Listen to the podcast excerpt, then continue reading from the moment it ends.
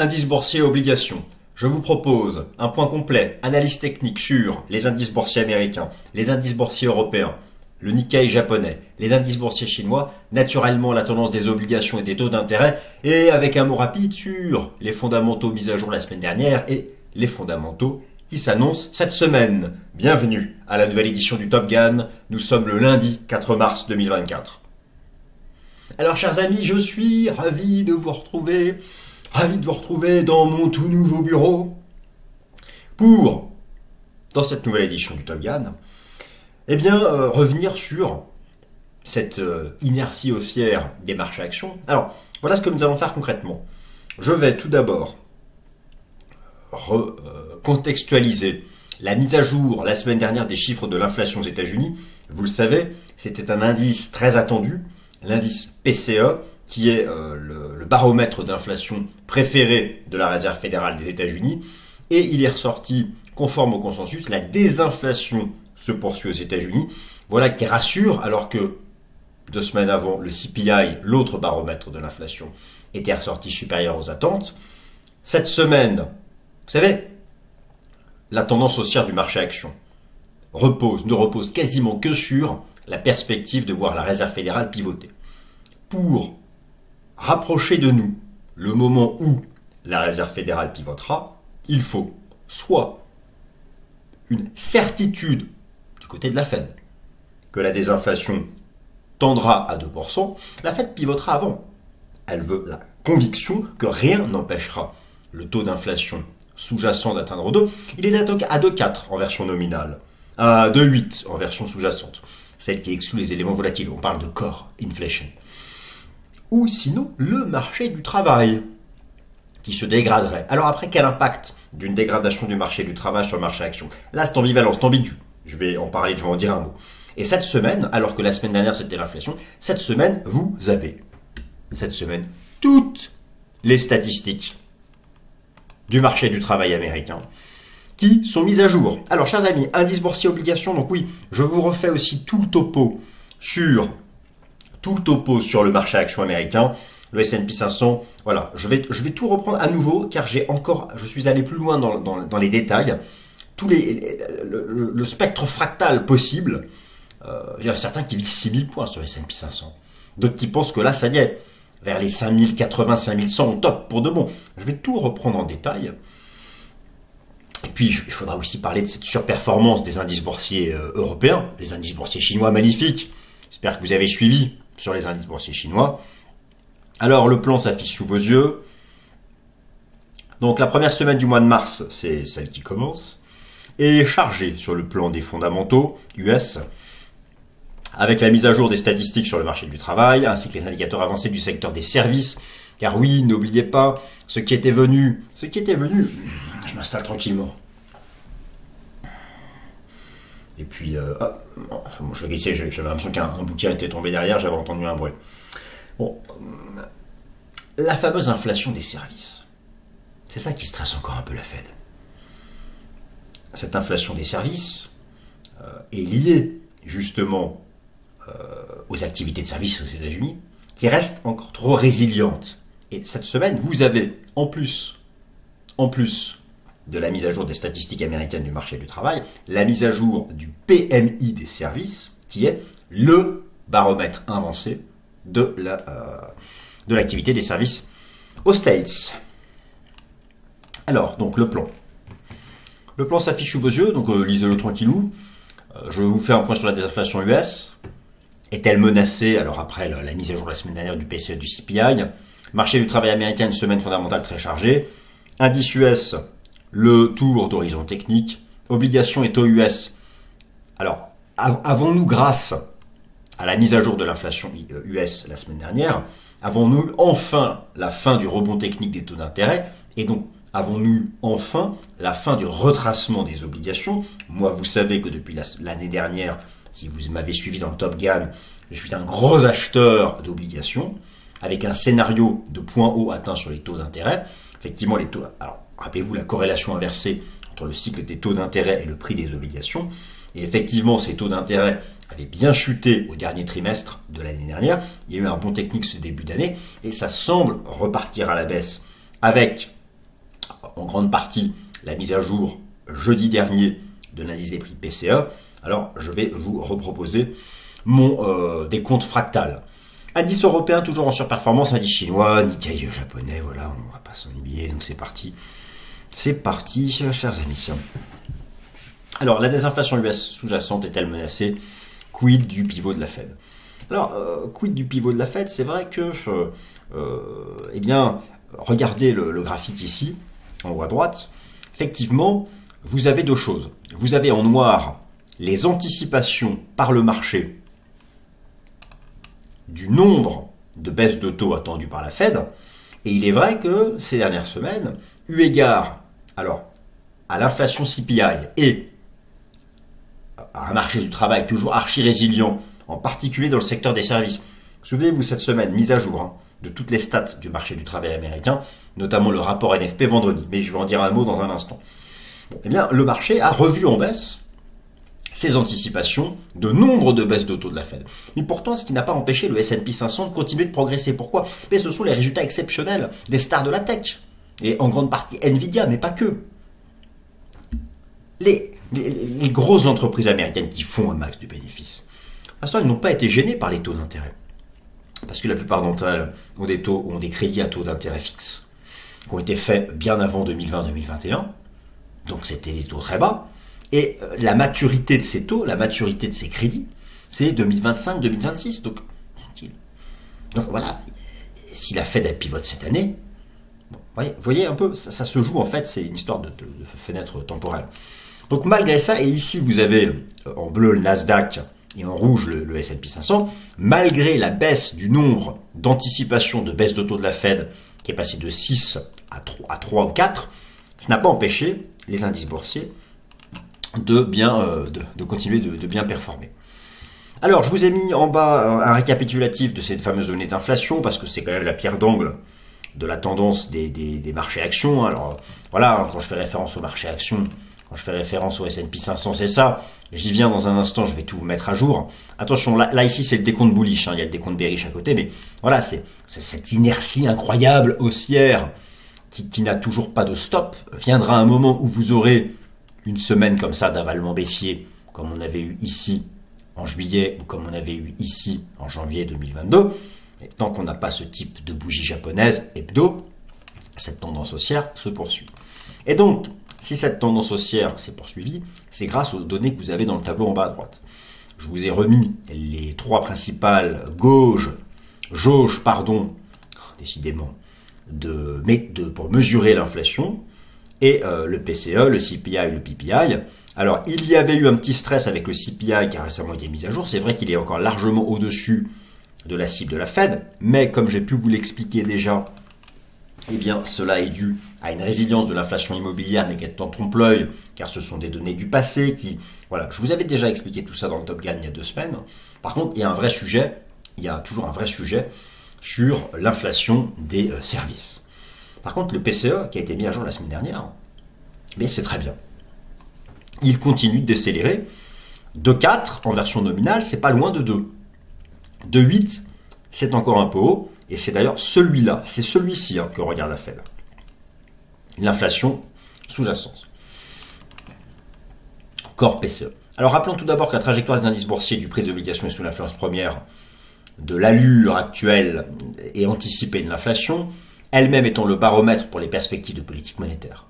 Pourquoi poser le sujet d'une menace éventuelle sur la désinflation alors que cette dernière est bien engagée depuis l'année dernière? Car l'inflation à la consommation du mois de janvier est mesurée par l'indice des prix CPI était ressorti supérieur aux attentes, avec notamment un rebond du rythme mensuel de l'inflation sous-jacente. C'était ça qui avait stressé le marché et, euh, ça concernait le CPI. Mais le CPI, et alors ce rebond de 0,4 était en grande partie dû à la partie immobilière, mais qui, comme je vous l'ai démontré, enfin démontré, comme j'ai argumenté il y a deux semaines, est considéré comme provisoire. Et donc il y avait un stress qui se passe la même chose sur le PCE. Et cela n'a pas été, euh, cela n'a pas été euh, le cas. Alors, c'est la résilience de l'inflation des services qui représente une difficulté. D'ailleurs, au passage, si cette inflation des services est toujours résiliente aux États-Unis selon le CPI. Donc ici, je vous remets l'inflation des services en jaune qui est encore à 5,4 et l'inflation immobilière qui est à 6. Donc euh, ce sont des composantes importantes. Avant, avant la, vague inflationniste post-crise sanitaire, vous voyez qu'on était plutôt sur des niveaux, on n'est pas à 2 hein, pour l'inflation des services et immobilière. Il faut revenir entre 2,5 et 3. Donc là, effectivement, les deux métriques sont encore, sont encore euh, un peu hautes et en grande partie parce que les activités de services aux États-Unis sont résilientes. Et l'on mesure ça avec l'indice PMI pour Purchasing Manager Index des services aux États-Unis. Selon l'ISM, et celui-ci, celui que je viens de vous montrer, il est mis à jour cette semaine. Donc c'est vraiment une semaine importante à la fois parce que vont être mis à jour des indicateurs avancés du secteur des services et en même temps, et en même temps parce que vous allez avoir toutes les mises à jour concernant le, marché du travail. Alors, euh, j'y viens dans un instant sur, sur ce qui est important pour le marché du, euh, du travail. Alors, gardons à l'esprit que le baromètre d'inflation favori de la Réserve fédérale des États-Unis n'est pas le CPI mais le PCE. Le PCE a été mis à jour jeudi dernier au titre du mois de janvier et le marché a pris connaissance du taux d'inflation nominal et du taux d'inflation sous-jacente en rythme mensuel et annuel. Alors, qu'est-ce que cela euh, a donné? Eh bien, vous avez ici donc l'inflation sous-jacente aux États-Unis selon le PCE qui poursuit sa tendance baissière. Et vous pouvez constater comme moi, regardons un peu en bas là, du graphique, là où ziote, bon, elle est à 2,8. Euh, c'est ça qu'on regarde la Fed. Alors attention un truc, attention. La Fed, elle va pas attendre que celui-là soit à 2 et, dire ah c'est bon, c'est à 2, je pivote. Elle pivotera vers, vers 2,2, 2,3 quand elle sera certaine par rapport à ces indicateurs avancés d'inflation que dans 2 ou 3 mois, on est sous 2. Parce que si elle pivote trop tard et qu'elle crée une récession, il n'y aura plus de problème d'inflation. L'inflation sera zéro et on repart en récession. Elle veut pas ça. Elle veut pas. Donc, donc voilà, 2,8, c'est plus proche de l'objectif que cela peut laisser paraître au premier abord. Ayez bien ça en tête. Elle gère à la fois le risque des récessions, à travers le baromètre ultime qui est le marché du travail, et l'inflation. Ah oui, je sais, vous en avez marre, vous attendez l'analyse technique des indices boursiers. J'y arrive. Bon, vous pouvez y aller directement, en, avançant directement. J'ai tout chapitré dans la description et dans la barre de temps. Donc, euh, allez-y, faites-vous euh, faites plaisir. Donc voilà, alors ça, je vous ai montré l'inflation euh, sous-jacente. Vous avez aussi le, celui-là, il est encore plus parlant, le PCE nominal de 4. Mais, mais, surtout, vous avez bien sûr le chiffre absolu, mais regardez la courbe. Lorsqu'on voit une telle courbe comme ça, vous avez l'impression qu'on ne sera pas à deux bientôt? Bon. Ah, ah oui, j'ai entendu ce que vous dites. Oui, il y a des risques. La guerre, l'Ukraine, la Russie, le Proche-Orient, la destruction de la planète. Bon, j'exagère.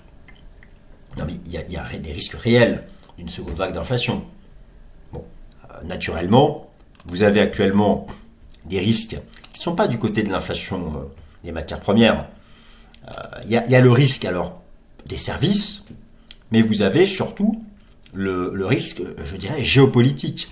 Je vous montre ici, c'est intéressant, la chute récente du trafic en mer Rouge à cause des attaques des outils. Même récemment, ils ont balancé un missile sur un cargo. Le cargo a dû être abandonné. Il y a, il y a du pétrole qui s'en échappe. Bon, la marine britannique et la marine américaine essayent de faire ce qu'elles peuvent, mais c'est compliqué. Donc, le fait de ne plus passer par le canal de Suez, qu'est-ce qui se passe? Vous augmentez le coût, le temps de trajet. Et là aussi, regardez ici, l'explosion verticale récente du fret maritime. Alors, me direz-vous, pourquoi la désinflation se poursuit? Parce que pour que l'envolée du coût du fret maritime arrive dans les indices d'inflation, il faut, faut, que ce fret maritime reste à un niveau élevé plusieurs mois. Donc c'est encore une fois une question de temps. Et naturellement que si à horizon 6 mois, là, euh, les outils sont toujours capables de balancer des gros missiles sur des cargos de transport de matières premières ou bien industrielles, tout ce que vous voulez, ça va commencer à être un souci ça pourrait relancer l'inflation. Donc, il faut toujours savoir être prudent. Alors, euh, cette semaine, alors cette semaine, on va pas parler d'inflation, même si on en parle tout le temps. Cette semaine, nous allons parler du marché du travail américain. C'est une semaine très chargée pour lui et l'impact sera très fort sur les actions et les obligations. Là, donc, je, vais du faire la transition avec analyse technique des actions et des obligations, mais laissez-moi juste vous rappeler pourquoi. Gardez bien à l'esprit. Gardez bien à l'esprit qu'il n'y a qu'un unique indicateur économique qui pourrait amener la Fed à pivoter avant que le taux d'inflation sous-jacent ne revienne à 2%. Il s'agit d'une dégradation majeure du marché du travail, le baromètre ultime d'une économie en récession.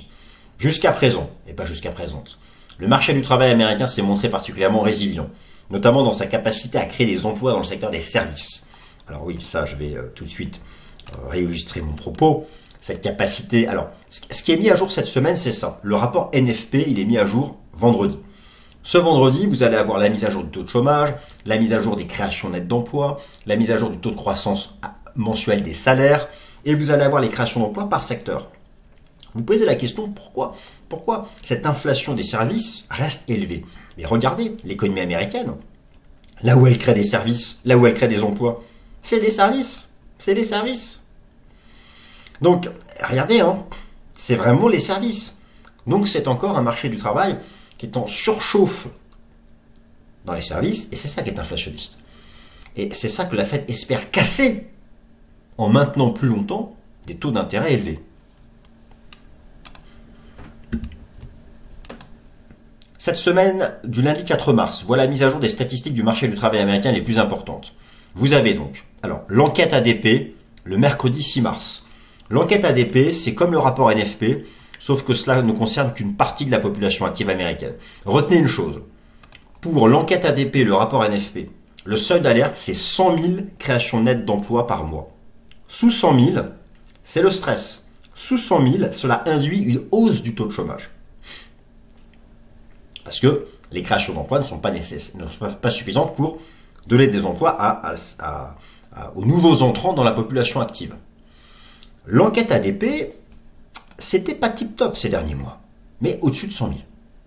L'enquête ADP, c'est une société privée qui gère les contrats de travail d'environ 20% de la population active américaine. Mais on s'en fout un peu de l'ADP.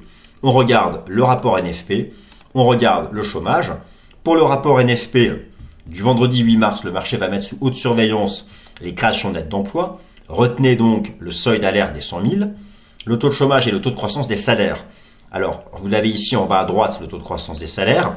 Il y avait une petite alerte le mois dernier. C'est si les salaires se remettent à trop, il faut une croissance des salaires pour la croissance économique.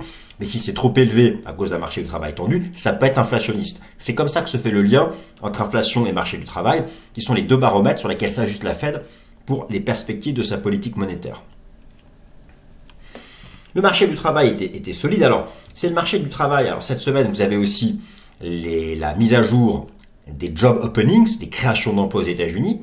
L'allure était plutôt baissière, mais on reste encore au-dessus du niveau euh, avant la crise sanitaire ici. Euh, ah, par contre, voilà, quand je dis que le marché du travail américain est solide, c'est le taux de chômage officiel U3. Mais si vous mettez le taux de chômage U7 qui compte ceux qui ont des emplois à temps partiel, précaires, tout ce que vous voulez, euh, le taux de chômage est en hausse. Ah oui, ben ça, la Fed, elle regarde son taux de chômage officiel. Mais ça, on sait qu'en Europe, c'est pareil. En France, c'est pareil. Il y a le taux de chômage officiel, et puis il y a la réalité du travail précaire. Et ici, ici il est considéré comme du chômage ou chômage partiel, on est à 20%, quoi. Mais ça, tout le monde le sait, c'est la réalité. La différence entre les statistiques et la réalité du terrain. Bon. Donc ça, c'est majeur. Alors, ce, qui, qui, nous intéresse, c'est quand même les mécanismes de transmission. Je vous ai mis ça en bas à gauche. Quel mécanisme de transmission sur le marché action? Une dégradation du marché du travail rapprocherait le pivot de la Fed. Vous êtes d'accord avec moi? Une dégradation du marché du travail rapproche de nous le pivot de la Fed, parce que la Fed veut baisser ses taux pour ne pas être responsable d'une récession. C'est donc un facteur de hausse pour les actions. Mais, comme le marché du travail, c'est le baromètre ultime de la récession, et que si le taux de chômage monte, ça veut dire qu'on entre en récession. Qui dit récession dit moins de bénéfices prospectifs. Et ça, c'est un facteur baissier pour le marché action. Alors, d'après vous Haussier ou baissier Les deux vont s'affronter. Ça va être une question de timing. Par contre, quel mécanisme d'une dégradation du marché du travail sur les obligations Là, on ne se pose pas de questions. Les grands gagnants, la classe d'actifs grand gagnante d'une dégradation potentielle du marché du travail américain, c'est le marché obligataire, du fait de la baisse des taux d'intérêt et de la corrélation inversée avec le prix des obligations. Et justement, maintenant, après ces 20 minutes de blabla, nous allons passer euh, à la partie euh, technique. Indice US, tour d'horizon technique. Alors là, je vais prendre le temps de tout reprendre avec vous. Alors, oui d'ailleurs, en ce qui concerne le pétrole, j'avais fait la semaine dernière ici euh, un Fast and Forex, d'ailleurs où j'avais trop zoomé sur ma tête, je le ferai plus. Vous voyez, j'ai pris un peu de recul. Là, vous voyez, hein, c'est un peu mieux. C'est un peu mieux que coller la gueule à la caméra, si vous le permettez cette expression. Mais bon, j'avais fait un truc spécial sur le pétrole. Et, euh, bien sûr que ça participe des perspectives d'inflation. J'ai oublié de vous le dire, donc je, je le reprécise. Alors, my dear fellows, il y a deux options. Je vous remonte le S&P 500 à long terme. Graphique en données mensuelles, impeccable. Rappelez-vous, une séquence fractale complète, c'est 5 temps de hausse, 3 temps correctifs. 1, 2, 3, 4, 5 et un temps correctif en ABC. Vous avez actuellement deux hypothèses. L'hypothèse qui annonce de la baisse, en tout cas la fin de la hausse, et l'hypothèse suivante. Que nous serions dans une, vague 2. Alors, je m'explique. Depuis le point bas de 2008, vous avez une vague 1, une vague 2 ici en flat, en, running flat. Je vous remontre ici les différentes phases de correction en flat qu'on peut avoir. Flat régulier, expanded flat et running flat. Puis une vague 3, une 4 en flat régulier, une 5. Là, on a eu un énorme expanded flat, ABC. C'est ça, un expanded flat. Nous sommes repartis pour une grande 1. Et là, pour ceux qui défendent la fin de la hausse prochaine, ils nous disent qu'on a fait une vague 1 et nous serions à nouveau, regardez, en train de faire le même schéma.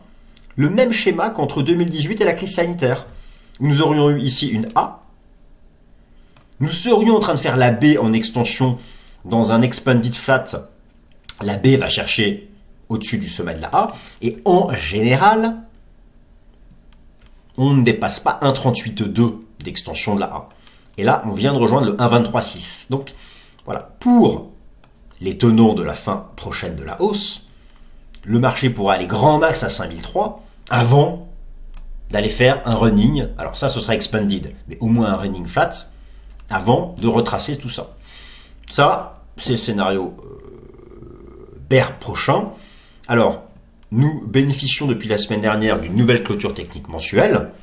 Regardez le RSI. À, chaque fois, toutes les, phases, toutes les phases haussières ont eu une fin. Il y avait des divergences mensuelles. Divergence mensuelle en 2007-2008. Divergence mensuelle ici en 2015 divergence mensuelle en 2018, divergence mensuelle, c'est le RSI en bas, en 2021. Et là, bah, il n'y a pas de divergence. Donc, la, nouvelle clôture mensuelle nous dit que ça pourrait encore aller chercher plus haut. Mais de toute façon, même dans ce scénario-là, ça peut. Maintenant, vous avez le scénario archi bullish, qui consiste à dire qu'en fait, cette vague 2 là, qui peut être en construction, bah, en fait, elle serait finie ici. Nous aurions déjà fait la 2. Et donc, nous ne ferions pas un expanded ou un running flat, mais nous aurions déjà fait ici un zigzag, autre type de correction, et nous serions dans ces cas-là dans une grande vague 3, et alors là, c'est la porte ouverte à toutes les fenêtres. 5500, 6000, bah, pour un tel scénario bullish, il va falloir que la fête pivote vite et qu'il n'y ait pas de récession. Là, peut-être que c'est possible. Fondamentalement, en tout cas. alors, ça, c'est un scénario euh, qui, euh, ferait se faire pendre les, les permabères, mais il faut l'avoir en tête. Alors, euh, dans ce cas, ici c'était la grande 1 post-choc de la crise sanitaire, on a fait une 2 ici, on avait retracé 50%, et nous sommes partis dans une grande 3, et nous serons dans la 3 de la 3, qui est d'ailleurs la plus impulsive, ce qui expliquerait l'inertie actuelle. Bien sûr, naturellement basé sur les stars de l'attaque, mais ça, voilà, il ne faut pas écarter cette possibilité. Alors maintenant, d'un point de vue technique, pour envisager un jour que ça se mette à corriger, il faut casser un support. Le support à casser, c'est 5066. Si on recasse les 5066, là, on va rentrer en correction. Et on va retendre vers MM50, voire MM200. Alors, tout ce que je viens de vous expliquer là, tout ce laïus explicatif, c'est valable pour le Nasdaq. C'est un peu différent pour le Russell 2000. Attention, les small et mid cap sont en train de rattraper leur retard. C'est intéressant. Euh, en fait, on est sorti par le haut de ce range sur le Russell 2000. En Ishimoku, on, repasse bullish, on est bien. La ligne est libérée. Il y a un scénario de rattrapage des small et mid cap vis-à-vis du S&P 500. Ici, qui est intéressant à noter. Donc bullish sur le Russell 2000, hein, au-dessus des, des 1950. Alors après, les fameuses stars de la tech, Nvidia, euh, Tesla, Facebook, Apple, Amazon, Google, Microsoft, les Magnificent Seven. Bon, prenez Microsoft. Nous avons une nouvelle clôture technique mensuelle depuis la semaine dernière. Alors oui, les supports sont loin, oui. Euh, ok, très bien, mais regardez, la zone de surachat est beaucoup plus haute sur Microsoft. Prenez euh, Nvidia. À Nvidia, par contre, c'est possible que ce soit plus elle qui performe le mieux. Je vous remonte quand même cette énorme zone de surachat sur le RSI hebdomadaire, c'est pas rien. Mais après, d'autres semblent en, capacité de, de redémarrer, en tout cas proche de niveau de support. Vous avez notamment, euh, Apple. Apple qui construit une phase de transition latérale, bon. qui teste là sa moyenne mobile à 200 jours. pour Apple, il y a deux hypothèses. Hein. Soit le marché s'accroche à cette zone ici, des 180 dollars, et ça pump et ça repart. Sinon, le marché pourrait faire ici un flat régulier, une A, une B et une C. Et ça nous ramènerait ici, 165, qui serait un super point d'achat moyen terme. Là, pour le moment, le marché est vraiment dans l'expectative et se tâte entre les deux. Overall, overall, lorsque vous regardez le S&P 500, alors euh, vous avez le, comment dire, alors d'ailleurs vous avez le, le Nice Euronext. Le Nice Euronext, c'est l'ensemble des actions américaines. Il y a eu une cassure technique haussière du record historique. Bon, signal de poursuite de la tendance. Il n'y a pas de divergence en mensuel. Un sentiment que sans, sans, une vraie semaine de reversal, il y a la tendance. Vous savez, en bourse, moi j'ai un adage, euh, enfin quelque chose euh, qui est né dans ma petite tête. Une tendance se relance plusieurs fois, mais ne se retourne qu'une fois ça vaut le coup d'attendre le, la semaine de reversal, une semaine où vous avez une pattern technique de renversement baissier, où vous savez que derrière, on en enchaîne plusieurs. Un exemple concret. Vous le S&P 500 hebdomadaire. Ici, vous aviez une phase d'inertie haussière, et est arrivé un moment où vous avez une structure en avalement baissier et une phase de correction. C'est lorsque vous aurez donc, c'est lorsque vous aurez, et ce fut le cas aussi ici, il était beau l'avalement baissier de janvier 2022, avec en plus une divergence hebdo. C'est lorsque vous aurez ce type de signal, comme en janvier 2022, une divergence et un avalement baissier hebdo, que vous aurez une phase de retracement. Et quelle gueule ça prendra sur le SP500 Ça pourra prendre cette figure-là, par exemple. En tout cas, revenir tester revenir tester l'ancien record historique. Voilà, mais pour ça, il faut un signal. Sans signal, la tendance se relance plusieurs fois. C'est actuellement le cas de figure. En tout cas, vous avez sur le Russell 2000 des pré-signaux de rattrapage et regardez en mensuel le Russell 2000 comme c'était beau en Ishimoku. Cette prise d'appui sur la SSB. Là, on se dit que ça va remonter là. Donc un rattrapage des small et des mid cap, c'est pas dégueu ça. Ça donne de la profondeur au marché. Ce n'est plus seulement que les, ce n'est plus seulement que les stars de la tech qui montent. De me Voilà. Oui, oui, la bulle, oui, tout est trop haut, oui, les supports sont loin. moi, je vous l'accorde. Ça fait deux semaines que je mettais en avant des signaux d'alerte, des divergences, des surachats. Mais un marché, à un moment ou à un autre, faut pas, euh, bien sûr que beaucoup euh, de, ces indices sont surachetés. Mais en tendance haussière, on pourrait suracheter longtemps. Je reprends le S&P 500. En mensuel, on n'est pas suracheté. En hebdomadaire, on l'est. Qu'est-ce que c'est un signal de prise de bénéfice? Avec le RSI, par exemple, c'est lorsque le RSI, ici au-dessus de 70, ressort par le bas de 70. Et là, ça va être un signal de baisse sur les prix. Pour l'instant, il y a un semblant de div, mais on est encore au-dessus de 70.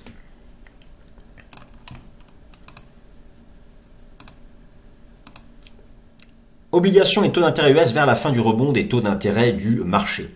Alors, effectivement, là sur ce sujet, euh, moi je vous rappelle mon scénario de base. Je vais prendre comme benchmark, rappelez-vous la base, corrélation inversée entre les taux d'intérêt du marché et le prix des obligations. Moi, mon scénario fractal, mon scénario fractal, et que nous avons eu une hausse des taux d'intérêt en 5 tons pour lutter contre l'inflation en 2022-2023, et que nous sommes depuis entrés dans une phase corrective. Et nous sommes à peu près ici. Voilà. Nous sommes dans la baie. Et moi, j'attends ça. Maintenant, est-ce que la baie est terminée? J'en sais rien. Mais on est dans une zone où cette vague B peut être terminée. Vous prenez le 10 ans américain, une vague 1, une 2, une grande 3, une 4, une 5. Et depuis, alors d'ailleurs, le, c'est nous avons le, marché a fini sa 5 au même endroit où il avait fait un double top ici en 2006-2007, même ligne de coup. Et donc, alors, est-ce que la vague B est terminée? Pour moi, la vague B, elle peut se terminer soit la semaine dernière, soit, allez, grand max 4,50, sachant qu'une vague B retrace au max, usuellement 61,8 de la A, ça pourrait peut-être même nous remonter là, grand max, avant de repartir. Par contre, si on recasse les 4,08, vraiment, ça repart au sud. Et moi, moi d'ici la fin de l'année, pour moi, je vise ici. Je vise 3,30 sur le 10 ans US. Les obligations, en termes de prix, c'est le même graphique à l'envers. Je vais vous en montrer dans un instant. Donc, si je passe sur, voilà, en données journalières, potentiellement, oui, nous aurions fini la vague B, qui se sous-divise en trois temps ABC, nous l'aurions fini la semaine dernière. Mais il faudrait recasser ce niveau, les 4-10 pour vraiment valider ça. Donc honnêtement, je ne sais pas si on, vraiment on a fini la C de la B, et ce cas c'est ça, ou est-ce qu'on va faire ça, je ne sais pas. Je, je serai convaincu lorsqu'on cassera un vrai support. Et je vous remonte en hebdomadaire parce que utilisons la conjonction des facteurs techniques, utilisons le système Ishimoku, vous voyez que on est dans un range Kijun Tenkan. Mais que en Ishimoku, pour donner le signal de vente, il faut casser le nuage. Ce fut le cas à maintes reprises dans le passé. Ici à la vente en 2019, ici à l'achat en 2021, et depuis on a cessé de tester le nuage, dont récemment une touchette parfaite. En Ishimoku, il faut passer en dessous pour donner le signal. tout ça, donc, ce sont des choses que je surveille. Et, donc, du coup, cela agit en corrélation inversée. On va prendre, on va prendre comme exemple d'obligation, on va prendre l'obligation américaine à 20 ans. Moi, je vous rappelle donc ce qui euh, m'a amené à insister l'année dernière sur le fait que c'était le bon timing d'acheter. C'était qu'on était revenu sur un gros support historique, qu'on a vu 5 temps de baisse et avec une belle divergence haussière. Il y a eu un premier rebond. Maintenant, ça retrace un peu du fait du rebond des taux. Et, et donc, moi, j'estime que, voilà, là, vous avez eu le premier rebond du prix des obligations. Et là, j'estime qu'on fait une vague de retracement en ABC. Alors, voilà, c'est le même raisonnement, mais à l'envers. Est-ce que c'est déjà terminé ou pas? Bon, c'est vrai qu'on a, ce niveau qui a l'air de vouloir tenir le coup. On se dit que le TLT a peut-être fini. Sur le contrat à 10 ans, c'est pareil, on a ce niveau. Bah, c'est encore un peu faible, mais en tout cas, moi j'estime que voilà, le retracement de cette phase-là est une opportunité, car moi, mon scénario, par exemple sur le TLT, mon scénario, c'est de revenir au-dessus des 100 cette année, et même 110. Ça, c'est un objectif à horizon fin d'année.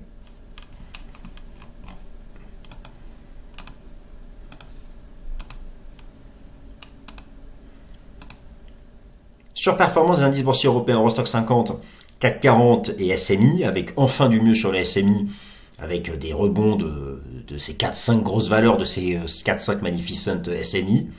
Euh, et puis, euh, et puis le, franc, ça fait bien un tout petit peu, mais vraiment, très années, ça, ça, aide, un tout tout petit peu. Alors, sur les indices boursiers européens, le benchmark, je vous rappelle qu'il s'agit du contrat futur Eurostox 50. Clôture technique mensuelle de la semaine dernière, bon, on a quand même un beau breakout qui se confirme. Le chemin semble libéré jusque-là. Donc ça, ça c'est le, contrat futur Eurostock 50, c'est le contrat futur européen le plus tradé. Euh, lorsqu'on voit ça, on se dit que CAC 40 et le DAX peuvent aller plus haut. Maintenant, à un moment ou à un autre, il y aura un retracement. C'est-à-dire qu'à un moment ou à un autre, là il y a eu une cassure, le marché pourra tout à fait faire ce type de choses et ensuite repartir. N'oubliez pas, ça c'est, il y, a les objectifs de la tendance de fond, il y a le rythme de marché moyen terme. Pour l'instant, on n'a pas, une semaine. Là, bah, c'est pareil. Hein, là, là, vous avez un avalement. Ça, voilà, bon, là, ça continue. Il n'y a pas de div encore. Euh, et donc, voilà, ça emmène CAC 40 et DAX et SMI euh, plus haut. Pareil, le DAX, hein. en mensuel, il n'y a pas de divergence. C'est suracheté, oui, je vous l'accorde, il n'y a pas de div. Le SMI, enfin, tente quelque chose. Moi, je vous avais dit qu'en dépassement des 11 260, on aura un signal bullish. Ça a bien marché. Maintenant, ça reste quand même faiblard, parce qu'il ne faut pas déconner, ça reste quand même le SMI. Mais il y a donc un biais bullish maintenant, puisqu'on a repris ce niveau avant la chute de la crise sanitaire, les 11 265 points avec une lagging span en plus qui s'est libérée du nuage, donc bien bullish au-dessus de ce bordel. Et je termine par le fantastique rebond des indices boursiers chinois. J'espère que vous en avez profité avec des ETF. Et le Nikkei, moi je suis pas très à l'aise par rapport à son niveau, parce que là il est vraiment au contact de ses records historiques. Donc, what is beautiful? Qu'est-ce que c'est beau mes amis? Qu'est-ce que c'est beau Shenzhen? Le RSI qui ressort par l'eau la zone de survente. Impeccable. Avec ce magnifique bullish engulfing que je vous avais montré en hebdo. On dépasse la Kijun. Voilà, l'idée c'est de remonter au moins jusque là. C'est, on a une structure en V-bottom. C'est la même, c'est la même à Shanghai. Donc ça c'est vraiment, euh, ça c'est vraiment percutant sur les indices boursiers chinois.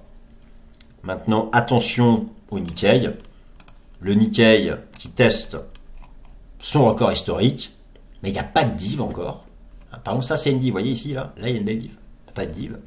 Mais voilà, le Nikkei, en plus avec un début de rebond du yen, moi le Nikkei, je continue de dire sur les niveaux actuels, il faut prendre ses bénéfices, si vous en avez profité.